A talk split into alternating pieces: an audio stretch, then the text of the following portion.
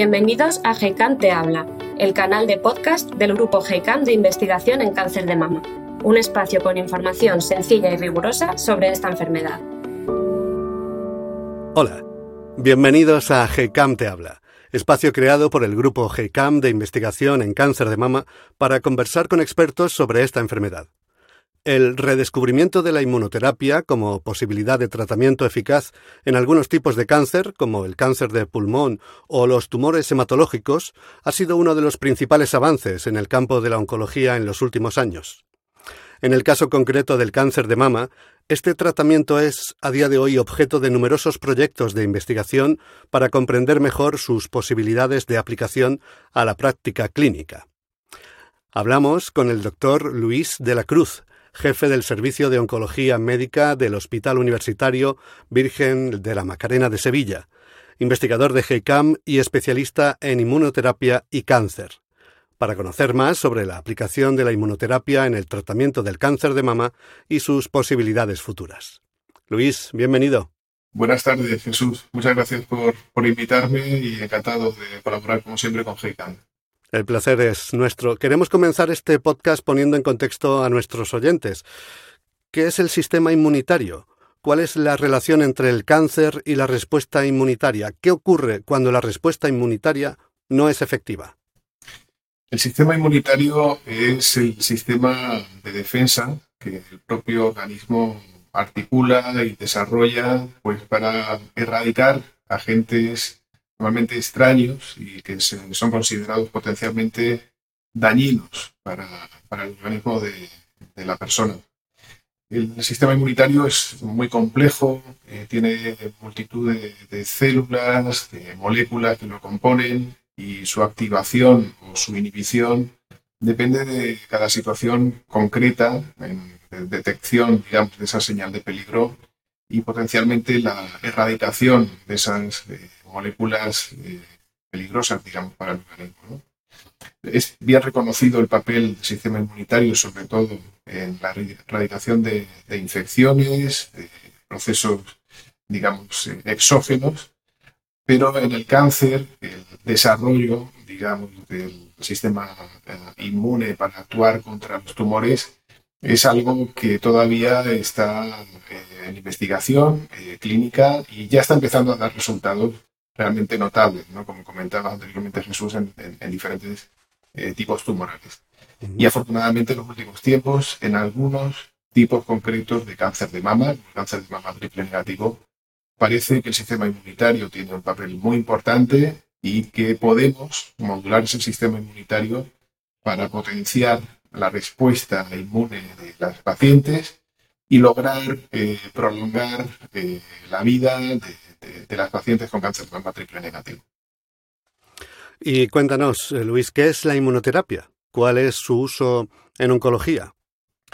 La inmunoterapia tineoplásica, fundamentalmente a día de hoy, sobre todo se está desarrollando con anticuerpos monoclonales, que son anticuerpos inmunomoduladores, y que lo que tratan es de eh, despertar eh, la respuesta eh, inmunitaria de las pacientes para que su propio sistema inmune sea capaz de reconocer al cáncer como, un elemento extraño al organismo y peligroso, digamos, para, para la paciente y por tanto pueda actuar y pueda liberarse toda una serie de células que llamamos células defectoras, habitualmente linfocitos T, eh, CD8, que son capaces de eh, erradicar células cancerígenas eh, de una manera eficaz y que suele conseguir una respuesta, digamos, de, la enfermedad a largo plazo gracias a esta modulación del sistema inmunitario de las pacientes. La inmunoterapia ha mostrado eficacia en el abordaje de ciertos tipos de tumores, como el cáncer de pulmón o el melanoma. ¿Qué sabemos hoy sobre su aplicación al tratamiento del cáncer de mama? ¿Qué tipos de cáncer de mama pueden beneficiarse de la inmunoterapia?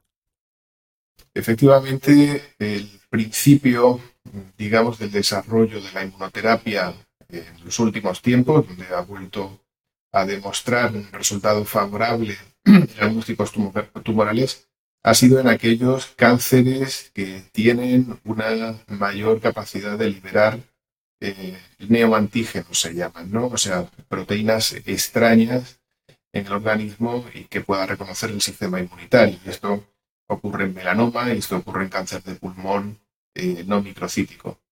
Pero eh, también otros tipos tumorales sabemos que pueden beneficiarse del abordaje con inmunoterapia. Y afortunadamente, en los últimos tiempos hemos visto que el cáncer de mama triple negativo eh, también es un, es un tipo de cáncer que puede tratarse con inmunoterapia, con anticuerpos inmunomoduladores que pueden potenciar el efecto de la quimioterapia. Normalmente empleamos combinación de tratamiento, quimio e inmunoterapia, para eh, potenciar el efecto eh, del, tratamiento quimioterápico, en resumidas cuentas, y esto en, tanto en enfermedad avanzada, metastásica, como en neoadyuvancia parece que está obteniendo eh, resultados favorables. En el caso de la enfermedad avanzada metastásica, en el subtipo concreto con sobreexpresión de una proteína, que es una proteína represora que es PDL1.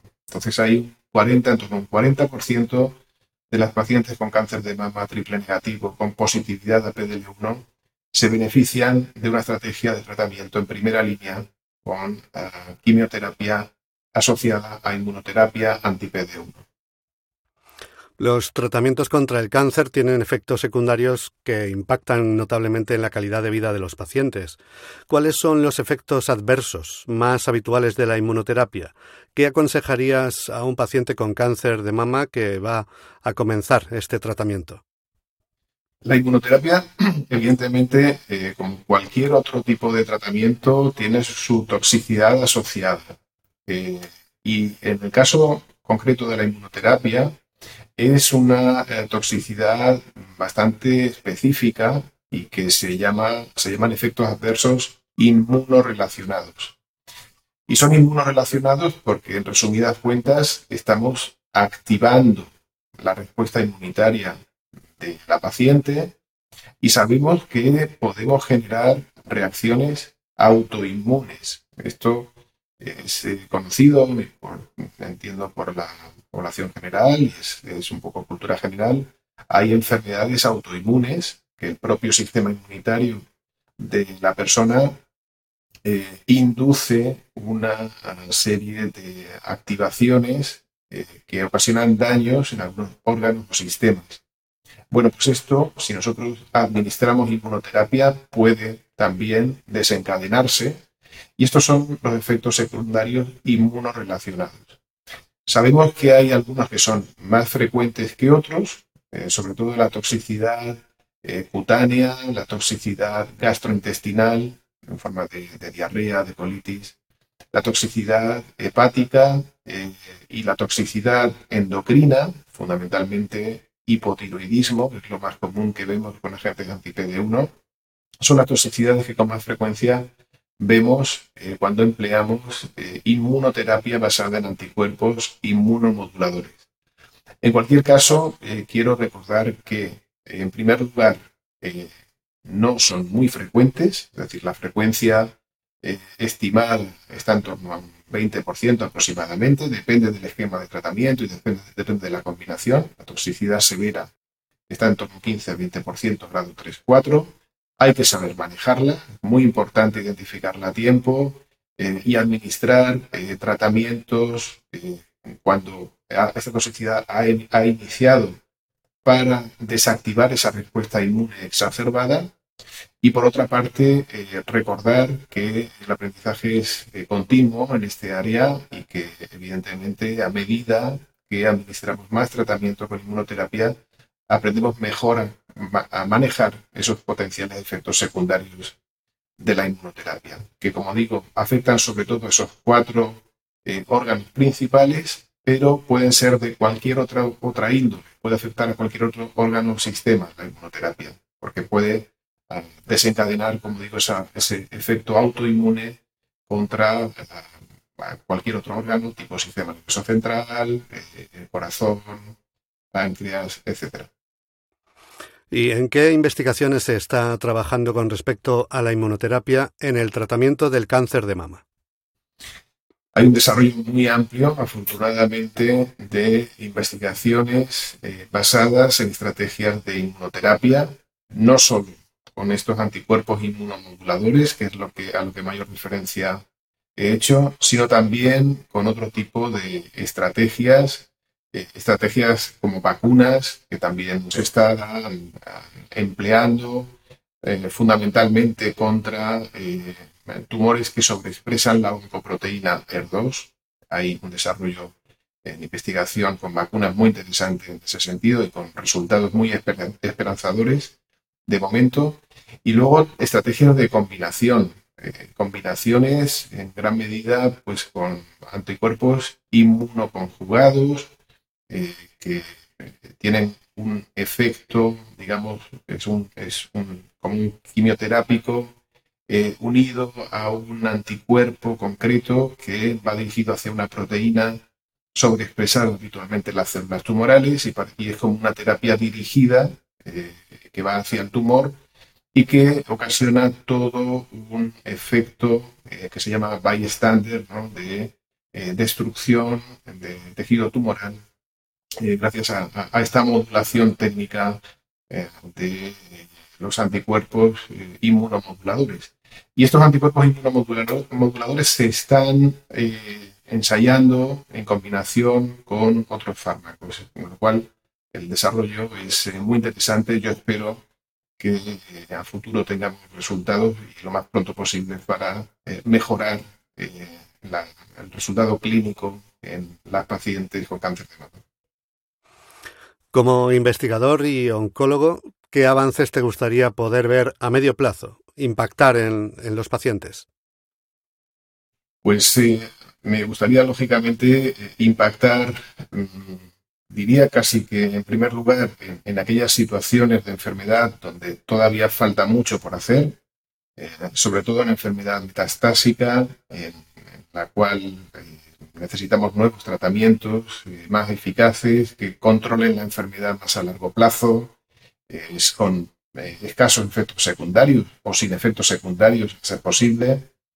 Y, por supuesto, también, y esto de nuevo hay un desarrollo de investigación muy importante, con resultados muy favorables ya en la situación de neoadyuvancia. Eh, antes de aplicar o antes de, una cirugía eh, curativa, con mayor frecuencia administramos quimioterapia neoadyuvante.